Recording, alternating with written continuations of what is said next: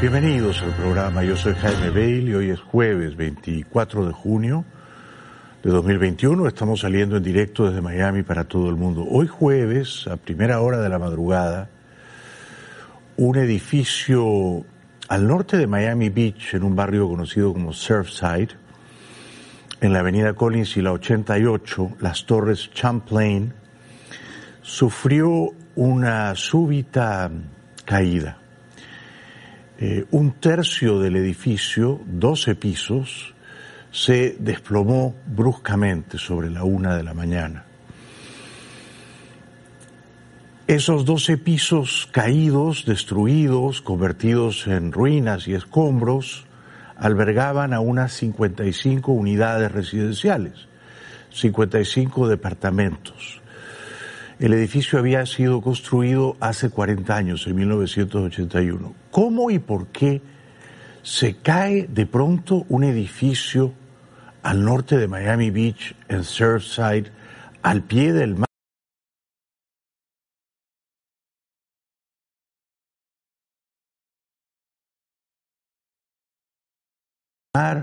con vistas a la playa, este es un misterio que queda por resolverse pero se presume que, por un lado, el edificio fue eh, construido con materiales febles, ignobles, y por otro lado, quizá la corrosión, la erosión provocadas por eh, la cercanía del mar, por la sal, podrían también haber socavado los cimientos del edificio. Estas son las imágenes de su caída hoy sobre la una de la mañana aquí en Miami, en Surfside. A ver el momento exacto que colapsa el edificio de 12 pisos, unos 130 apartamentos. Inmediatamente cae otra parte de este mismo edificio. Los equipos de rescate se pusieron en marcha de inmediato para sacar de los escombros a quienes quedaron atrapados, como este abuelito que pudo salir con vida o este joven que con la ayuda de los bomberos fue puesto a salvo. De hecho, fue un buen samaritano quien primero lo escuchó debajo de los escombros.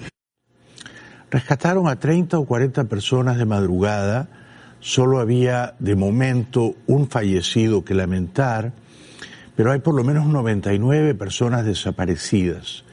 De manera que, y ojalá yo esté equivocado, se sospecha que el número de víctimas fatales va a aumentar considerablemente con el paso de las horas y la remoción de los escombros con la ayuda de grúas pesadas. Estas son otras tomas repetidas y en cámara lenta de la caída del edificio hoy a la una de la mañana.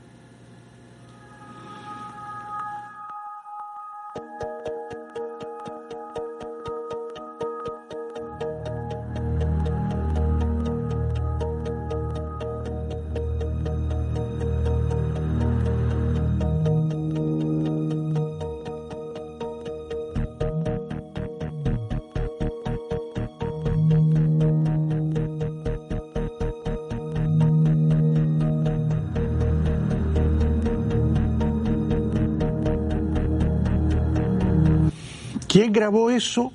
¿Un periodista, un avesado reportero noctámbulo? No, un vecino, desde un edificio más o menos cercano. Al lado mismo de las torres Champlain, una de las cuales ha caído, está todavía un edificio súper moderno, carísimo. Surfside es en realidad un barrio bastante caro. El norte de Miami Beach es un barrio habitado a menudo por eh, la comunidad judía y también por la comunidad argentina, ¿no? No tan caro como Sunny Isles, pero este era un edificio que estaba al pie del mar, con vistas espléndidas. Imágenes del edificio caído uh, hoy por la noche. Here's a, the collapsed side of the building. Made my way over to the shore to get a better perspective. I see flashlights inside the building.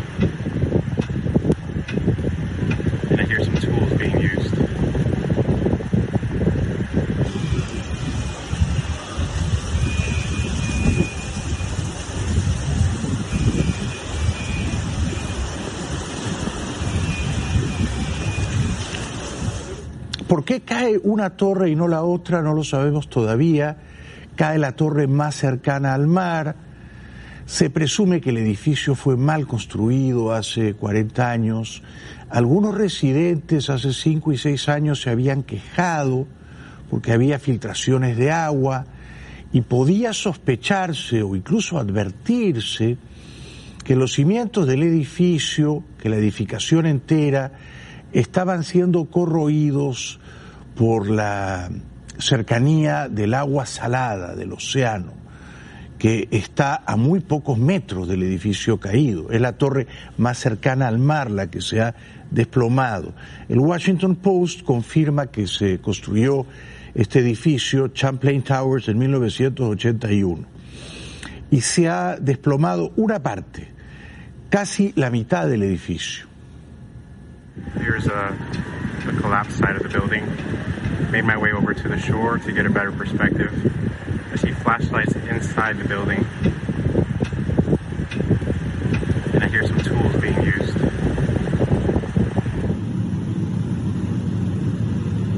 The building, one of these huge buildings, gone. Right here beside us, the craziest thing I've ever heard in my life. Look at the road.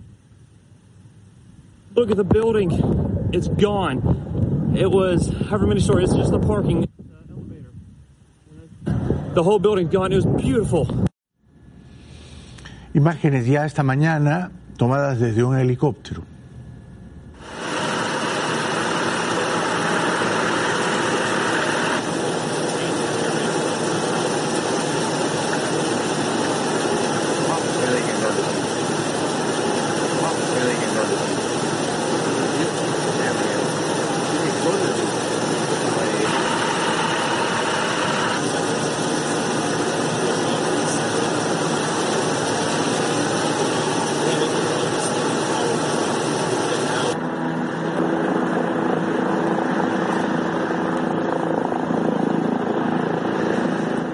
Como si hubiera sido bombardeado una zona de guerra. ¿eh? Imágenes del edificio antes del colapso y después de la tragedia. Nadie puede creer cómo ocurrió esto y a medida que fue amaneciendo, ya con la luz del día pudimos ver lo que realmente quedó de este incidente. Primero una imagen de cómo era el edificio y luego en lo que se convirtió el antes y el después de una verdadera tragedia. Y bueno, también tenemos esta otra toma aérea que nos da una idea de lo que sucedió en este edificio de apartamentos en Miami Beach que fue construido en 1981, hace unos 40 años no era tampoco demasiado longevo el edificio. ¿ah? Eh, uno va a Nueva York y hay edificios construidos hace un siglo y están en pie. O sea, 40 años no es tanto tiempo como para que un edificio se caiga, ¿no? Algo estuvo mal desde el comienzo, sospecho yo, ¿no? Y el edificio estaba por pasar un proceso de recertificación que quizá no habría sido aprobado de haberse hecho a tiempo, ¿no? De madrugada rescataron a un adolescente, a un jovencito, salvó la vida casi de milagro, pedía a gritos que lo sacaran de ese infierno. Imagen.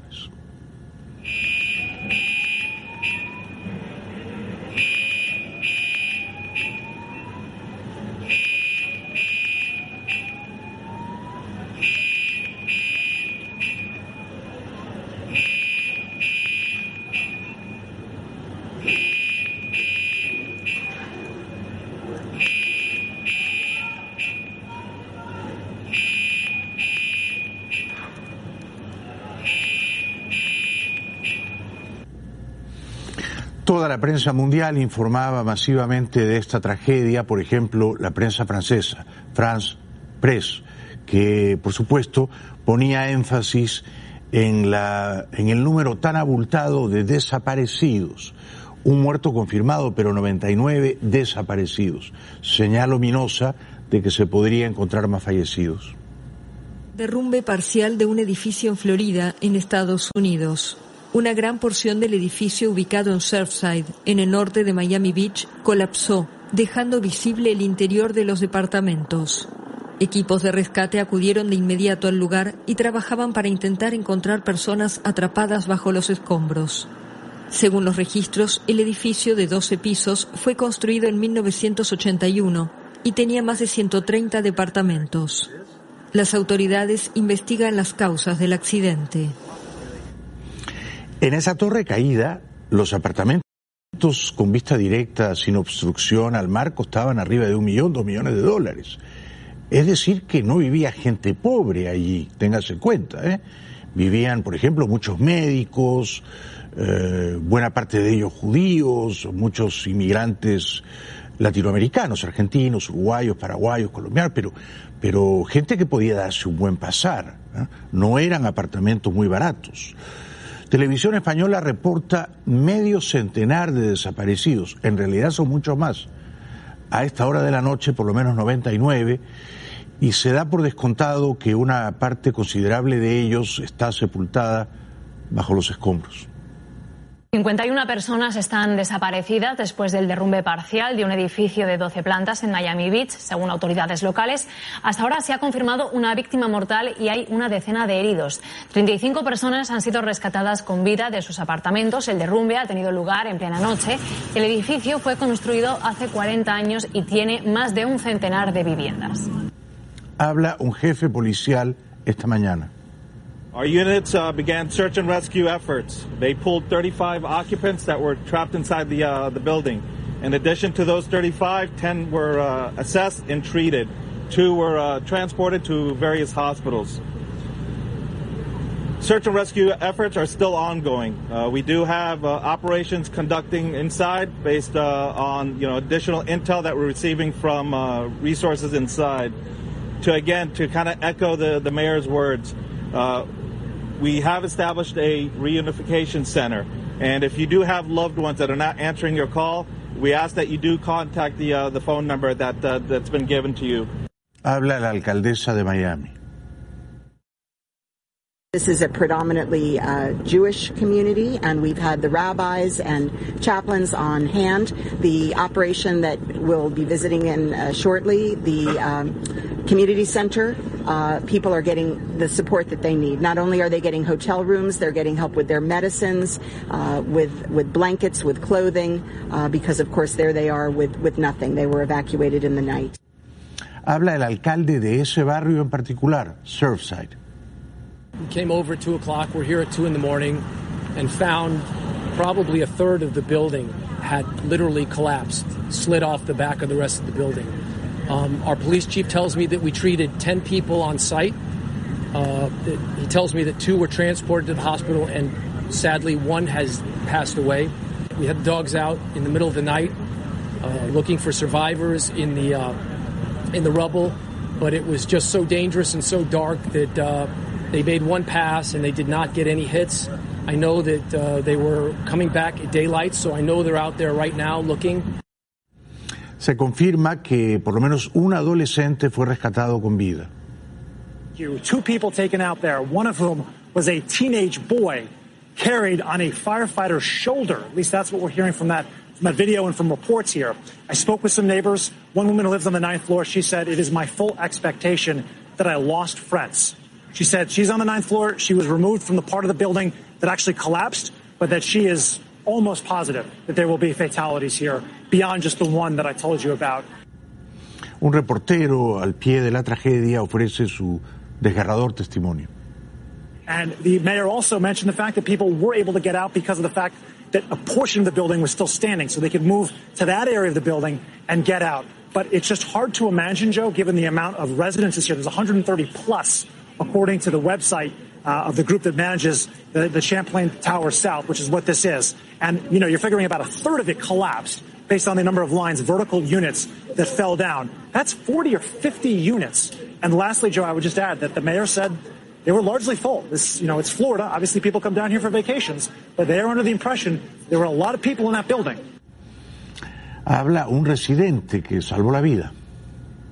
parte del edificio que era donde tenemos nuestra unidad ya no existe más, teníamos a tres personas alejadas y ya no, no se sabe nada, es el gran problema. Se vinieron escapando más o menos de la pandemia eh, con, con, su hijita, de 4 o 5 años tiene. Eh, y bueno, a vacunarse acá, ahora como muchas personas allá no se consigue la, la, el mismo tipo de vacunación y se vinieron así, están hace creo que tres meses, dos o tres meses están. El joven prosigue su relato. Y nada, usualmente se quedan en la casa allá de Hollywood y hoy ayer, perdón, decidieron quedarse acá, eh, que le prestamos uno de los apartamentos y cantando. No, no sé dónde está, capaz que está en un hospital, pero no, sabemos nada de eso. Ofrece asimismo su testimonio una señora que dice que ha vuelto a nacer. Anoche dije, bueno, como yo vivo en el Doral y trabajaba esta mañana aquí por la playa, dije, me voy a ir a dormir al apartamento y recojo la correspondencia y me voy al trabajo. Y mire, estoy que no lo puedo creer. Volví a nacer hoy, porque justamente el apartamento de mi cuñado colapsó con parte de la mitad de la sala. Todo se vino abajo. Una agente inmobiliaria confirma que muy recientemente se había vendido en nada menos que 3 millones de dólares un apartamento caído. Usted estuvo muchas veces en ese edificio, vio alguna anomalía, algo, eh, cuarteaduras, un problema que eh, en la estructura que pueda, pudiera dar un indicio de lo que pudiera llegar a pasar. No, no, incluso se han vendido apartamentos hace un mes atrás, un apartamento de casi 3 millones de dólares se supone que cuando uno vende un apartamento hace una inspección exhaustiva de que todo estuviera bien en el, en el por lo menos en el, en el departamento y no y se han vendido como si nada. La verdad que es una cosa absolutamente inexplicable. Todo está muy regulado, la ciudad cumple muy bien todas las normativas, hace cumplir todo. Eh, otorga todos los permisos que tiene que otorgar y cada cosa que se hace hay que hacerlo a través de la ciudad y esto no, no, no se explica. Argentina, ella seguramente cordobesa, muy probablemente. Bueno, eh, una mujer también de origen hispano busca desesperadamente a una familiar desaparecida que al parecer en el momento de la tragedia estaba en el edificio. Lo que hemos visto en el noticiero, cómo se desplomó justo la esquina de donde está su habitación, eh, es lo único, no tenemos ningún tipo de información, estamos a, la expectativa y bueno, con la esperanza que Dios quiera salga y que tengamos buenas noticias, ¿no?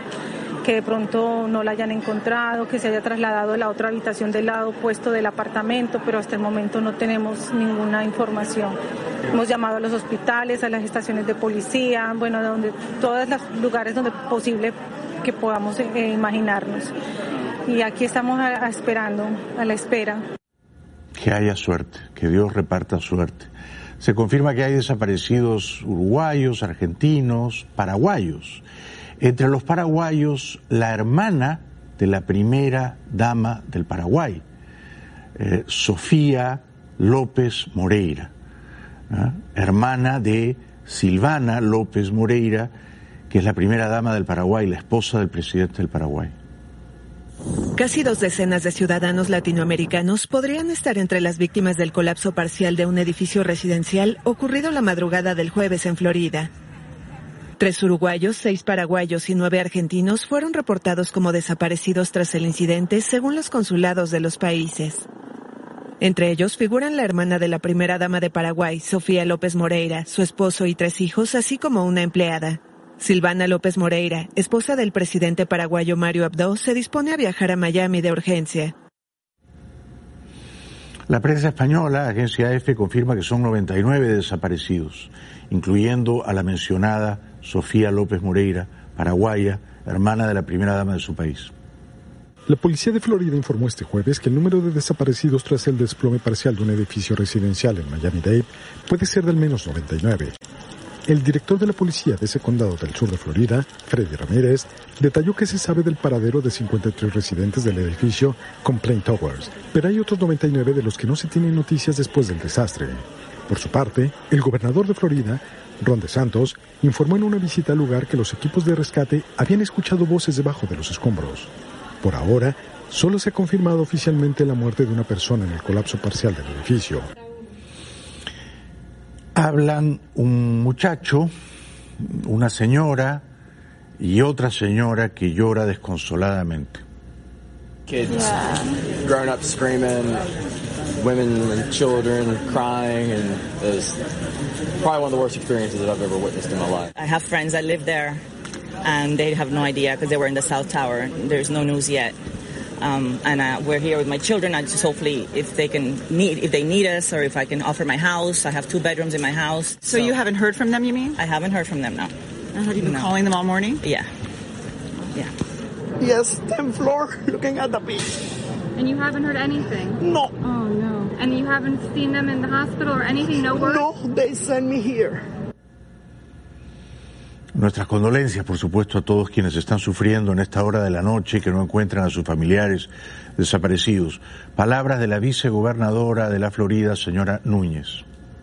Estar aquí. Obviamente hoy es un día muy triste para todos nosotros ver lo que ha pasado aquí en Surfside. Como dijo el gobernador, el Estado está aquí para, para proveer el apoyo para el alcalde, la alcaldesa. Estamos aquí para asegurar que podemos continuar en lo que es eh, los esfuerzos de nuestros héroes que han estado desde temprano eh, buscando, están en en un momento de búsqueda y rescate.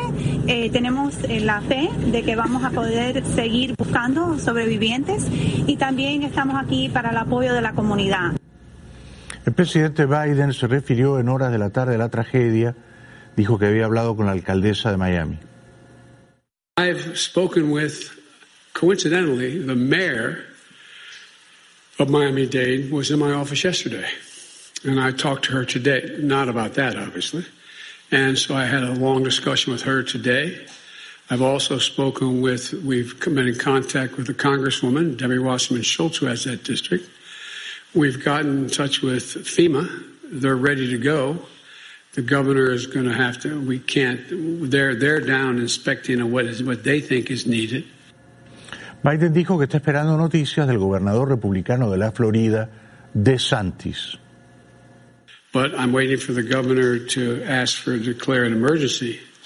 If and especially as we learn more about what the rest might happen the rest of the building. So we are on top of it. We are ready to move from the federal resources immediately, immediately.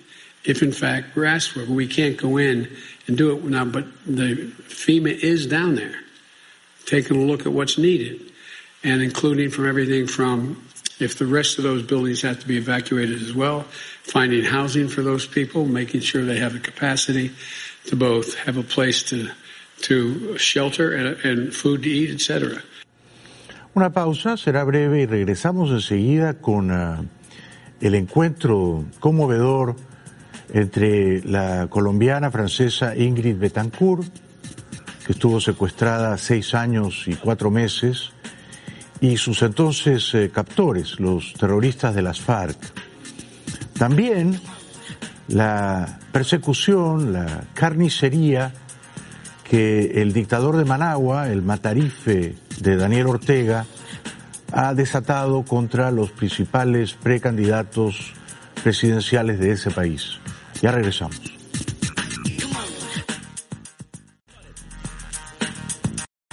Bienvenidos de vuelta al programa. Estamos saliendo en vivo, en directo desde Miami para todo el mundo.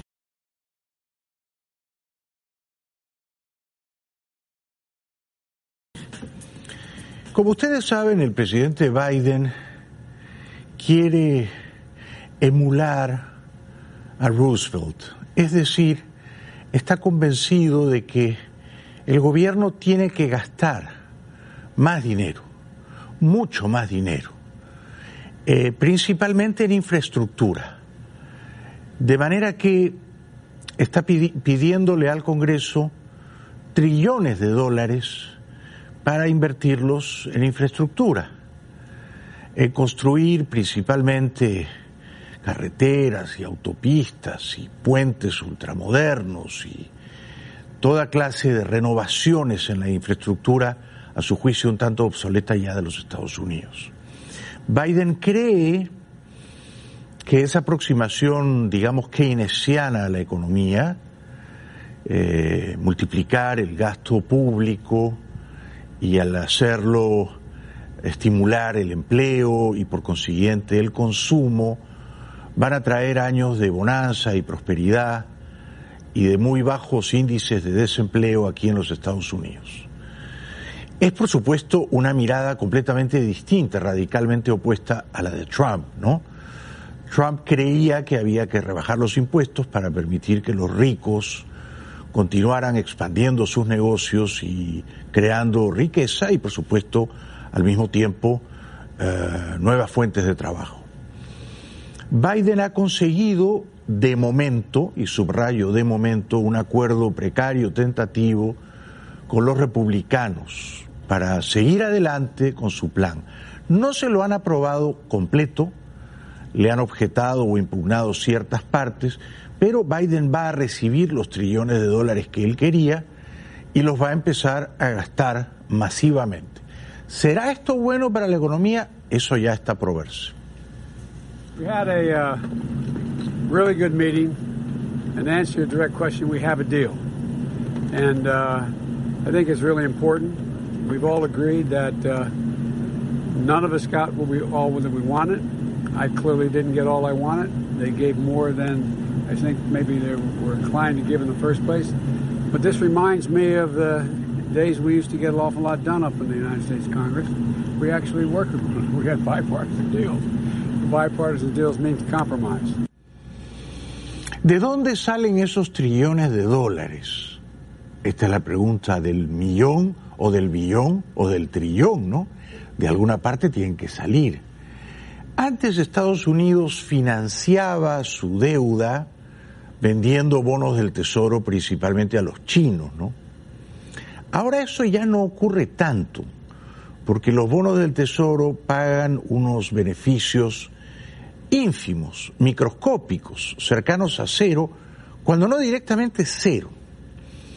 Entonces, lo que está ocurriendo es que Estados Unidos está emitiendo masivamente billones de dólares, billones que luego serán trillones, trillones que luego serán inyectados en la economía.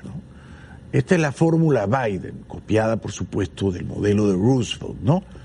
Hay que imprimir papel moneda y ese papel moneda hay que inyectarlo en la economía construyendo obra pública, dando trabajo y multiplicando el consumo, el poder de compra de la clase media, incluso de la clase baja. Biden está muy eufórico, vamos a ver cuánto tiempo dura esa euforia. One of the things that I've, I've made clear, I've signed on, and I'm going to let them give you the detail because, and you can ask them, and I'm, I will, I will talk to you all later, next hour or two. But I promise you, I'm not going away. Um, but uh, one of the things that uh, we agreed on infrastructure, we made serious compromises on both ends. Uh, there is, uh, and they'll they'll give you the numbers.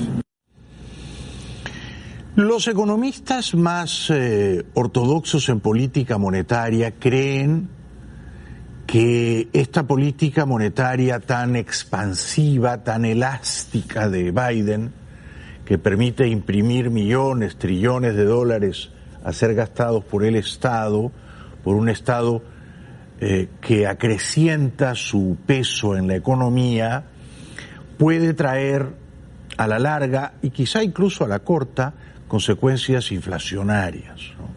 Ya hay preocupación por la inflación aquí en Estados Unidos, que está por encima del promedio histórico y que podría seguir escalando dada la emisión masiva de papel moneda que acabo de comentar.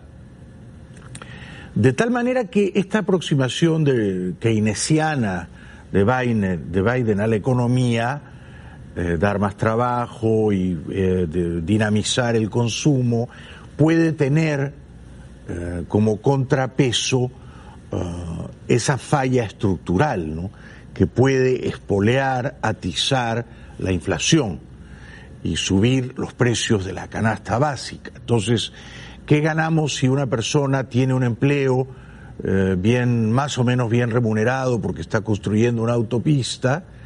pero ese empleo, y esa remuneración valen cada vez menos porque los precios no dejan de subir. Entonces hay que tener cuidado con la inflación. ¿no?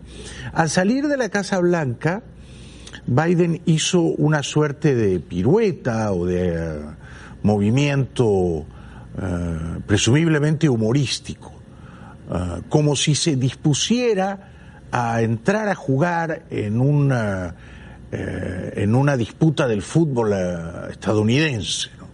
Como si estuviera a punto de correr y de ir a chocar con la prensa, o como si estuviera tratando de encubrir a la vicepresidenta Kamala Harris que se quedó ahí detrás.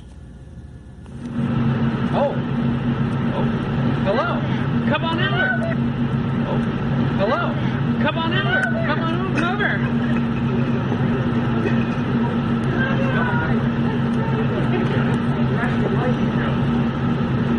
We know you do. You have a deal? Do we have a How'd it go, sir? We get everybody out. Come on, let me, Robin. Come on. Everybody come on up. Bueno, está bien que Biden no se tome a sí mismo tan en serio, ¿no? No se toma tan en serio porque ha sufrido mucho en la vida. Perdió a su primera esposa, perdió a una hijita que era niña en un accidente de tránsito, perdió a su hijo mayor hace seis años de cáncer. Eh, y él mismo ha tenido muchos contratiempos y muchas frustraciones en su vida política, ¿no? Y al final, improbablemente, se convierte en presidente. O sea que matiza el poder con dosis muy convenientes de humor. El humor cuando irriga a un individuo, cualquiera que sea su ocupación, su oficio, eh, lo humaniza. Eh, es decir, en cierto modo lo, aleja de la solemnidad boba que acompaña a los políticos. ¿no? Los políticos con humor generalmente son los mejores, quiero decir. ¿no? Y en ese sentido, Trump es un buen ejemplo de lo contrario, ¿no? de cómo un político que no usa nunca el humor contra sí mismo, que no se atreve a tomarse el pelo, a ridiculizarse, termina siendo un mentecato, un majadero, ¿no? Un sujeto embriagado de sí mismo, ¿no? Bueno, así las cosas, vamos a la publicidad, les prometo que será breve, y regresamos con el encuentro en Colombia entre la ex secuestrada Ingrid Betancourt y los terroristas de las FARC que la secuestraron más de seis años. Ya venimos.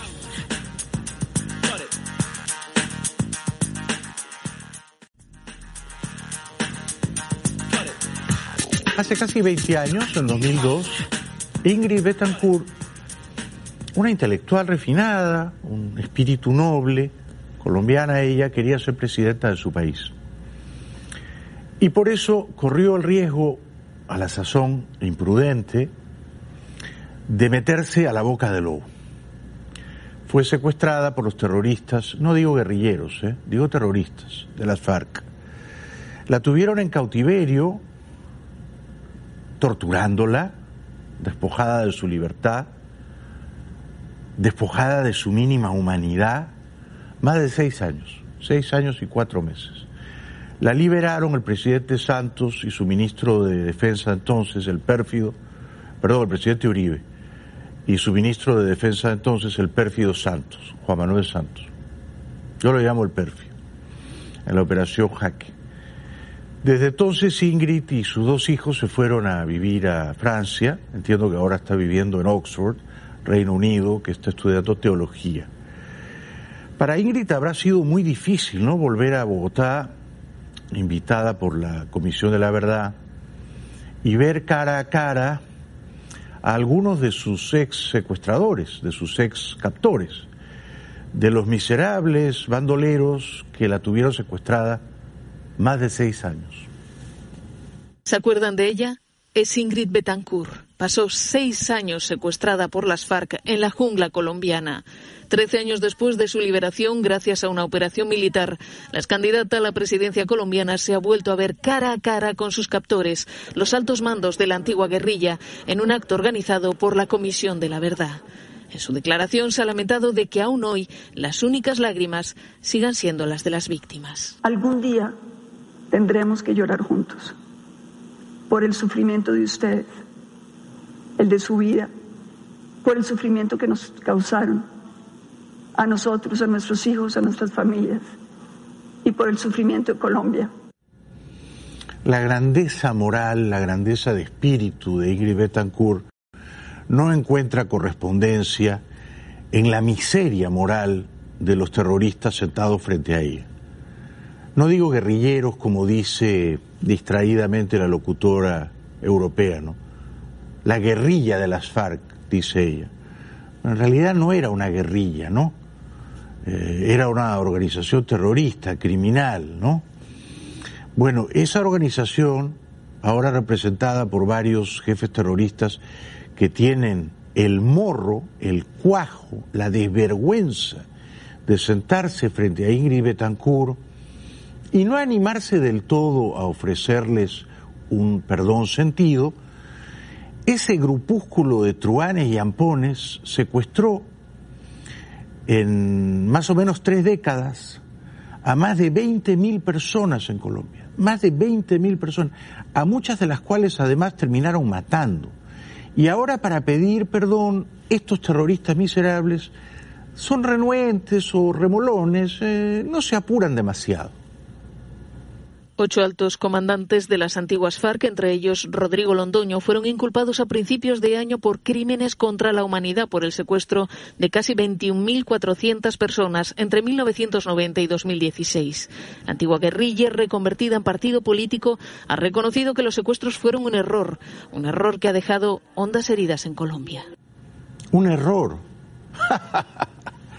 no fueron un error, fueron un crimen un crimen abyecto, vil, un error, por favor.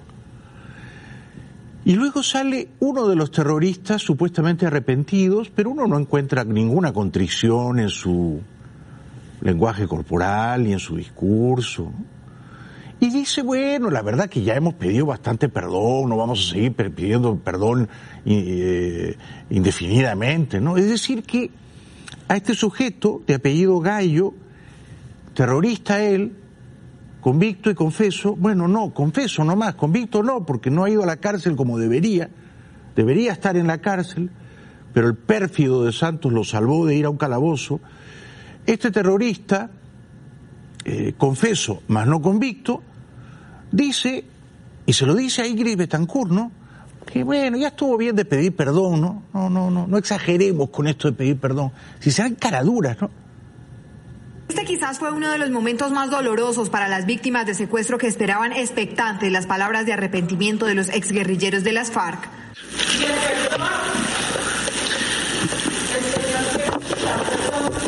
Por, supuesto que lo que pedimos perdón, pero queremos, como él no lo, no lo dijo, que no sea algo impostado, que salga aquí. Nosotros hemos perdido, hemos pedido perdón por muchas veces, por muchos actos, pero hacerlo aquí yo puedo pedirlo. No, no perdemos absolutamente nada. Pero no le hace, ¿no? No le hace. No le hace pedir perdón, o no le apetece, ¿no? O ya se fatigó de pedir perdón y entonces ya le parece que seguir pidiendo perdón, estando Ingrid Betancur ahí enfrente, es impostado, dice él. Bueno, impostado es falso, es artificioso, es una simulación de manera que para ese criminal, el senador Gallo, senador incluso, es decir, el Estado colombiano le paga, ¿ah? porque es senador, eh, pedir perdón a Ingrid Betancourt, la verdad es una impostura, ¿no? Y luego en otra entrevista ratifica ese cinismo absolutamente repugnante y dice, bueno, no se trata de actuar, no estamos actuando, ¿no? O sea que para él, en otras palabras, pedirle perdón a Ingrid Betancur, a la que tuvieron secuestrada seis años y cuatro meses, es actuar. O sea que él no está dispuesto a actuar como una buena persona, decente, arrepentida de sus crímenes. Eso para él supone una actuación, o sea, un histrionismo, o sea, un despliegue falso de su personalidad. Es decir, ese sujeto, ese cachafaz, sigue siendo terrorista y no está arrepentido, debería estar en la cárcel.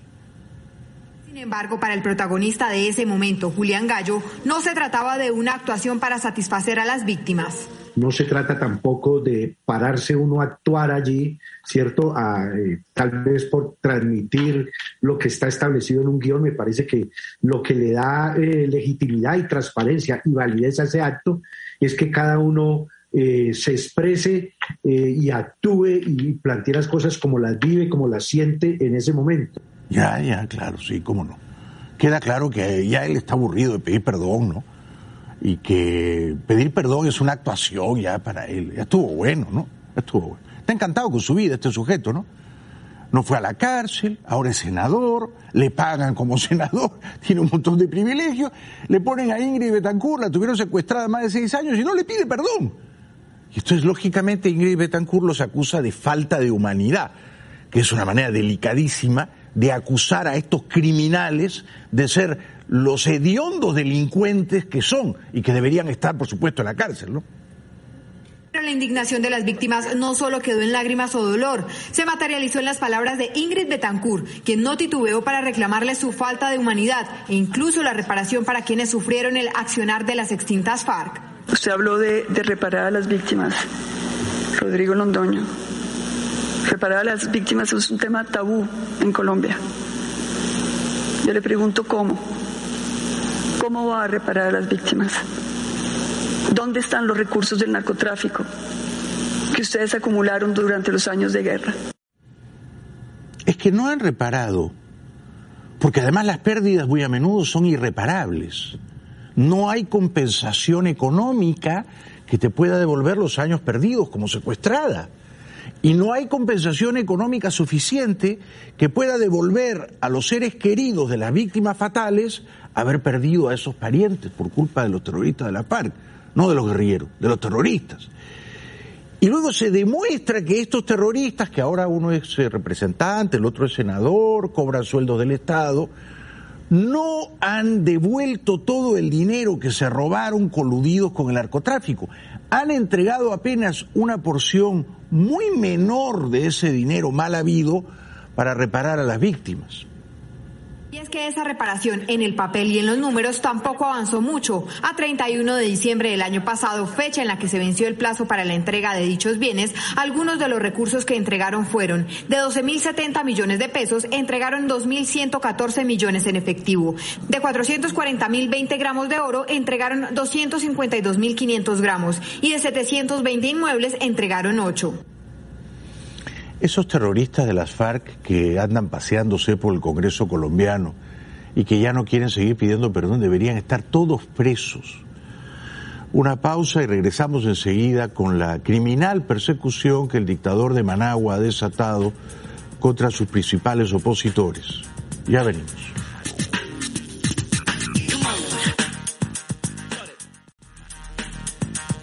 Como les comenté hoy, el presidente Biden quiere edificar un estado benefactor en Estados Unidos, ¿no? Un estado de bienestar parecido a las economías europeas, escandinavas, por ejemplo, ¿no? Donde la gente paga impuestos más altos y el Estado interviene más en la vida económica. Hoy, en la Casa Blanca, en una rueda de prensa, Biden explicando las ventajas de su programa económico, en dos ocasiones bajó la voz de una manera desusada o atípica y habló casi susurrando, como si estuviera compartiendo un secreto con nosotros. Lo hizo no una, pero dos veces. We're waiting for relief. I got them. $1.9 trillion relief so far. They're going to be getting checks in the mail that are consequential this week for childcare. A lot has been happened already, number one. Number two, I'm going to fight like heck to get them the rest of what I think has to be done. Employers can't find workers. I said, yeah, pay them more. This is an employees, employees bargaining chip now. Biden siendo Biden. En Managua, el dictador de Nicaragua, Daniel Ortega, dice que los seis precandidatos presidenciales eh, a los que ha privado de su libertad, entre ellos Cristiana Chamorro, hija de Violeta, y Juan Sebastián Chamorro, primo de Cristiana, son todos criminales. Entonces aquí no estamos juzgando a políticos, no estamos juzgando candidatos, aquí se está juzgando a criminales que han atentado contra el país contra la seguridad del país, contra la vida de los ciudadanos al intentar nuevamente organizar otro 18 de abril, otro golpe de Estado. Por supuesto, el criminal es él, ¿no? Tiene miedo de perder las elecciones de noviembre y por eso quiere meter en un calabozo a cualquiera que pueda competir con él, ¿no? Rompe entonces su silencio de hace un mes, un mes en el que desató una brutal cacería contra sus opositores. Ortega llevaba más de un mes en silencio, mientras sus fuerzas de seguridad, en conjunto con la Fiscalía, ejecutaban una escalada represiva en contra de precandidatos presidenciales, empresarios, periodistas e incluso antiguos exguerrilleros que estuvieron cerca del presidente. El mandatario de 75 años alega injerencia extranjera mientras cada vez son más las voces que denuncian la represión del gobierno sandinista. Con las detenciones de opositores, muchos apuntan que Daniel Ortega pretende ahora despejar el camino para obtener un cuarto mandato en las elecciones de noviembre. No ha vacilado en encarcelar, encarcelar a antiguos amigos y aliados y colaboradores como Víctor Hugo Tinoco, que fue su canciller. Un arresto que no es cualquiera. Víctor Hugo Tinoco fue canciller de Nicaragua y un compañero sandinista muy cercano a Daniel Ortega. Su hija, Cristian Tinoco, brinda ahora detalles en primera persona del allanamiento que tuvo lugar en su casa hace 10 días. Aproximadamente 10 policías, incluyendo antimotines, entran por esta puerta. Y yo les salgo aquí al encuentro. Y les digo, aquí en esta casa, yo me paro enfrente de ellos y les digo, aquí en esta casa vivimos personas de paz. Es un escándalo lo que está haciendo Daniel Ortega en Nicaragua y hay que denunciarlo en voz alta. Ya regresamos.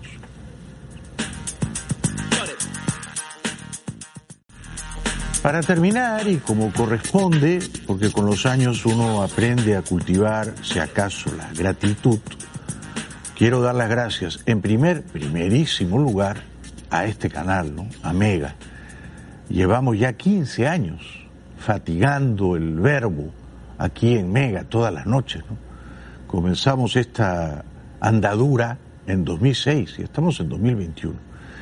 Y luego a nuestros canales amigos o afiliados que retransmiten el programa, y que no son pocos, Willax en el Perú, TC en el Ecuador, Vía X en Chile, Cosmovisión en Colombia, Canal 8 Multimedios en Costa Rica, que tengo muchas ganas de ir a Costa Rica, RPC en Panamá, también hay que ir pronto a Panamá y los fines de semana NTV en Argentina.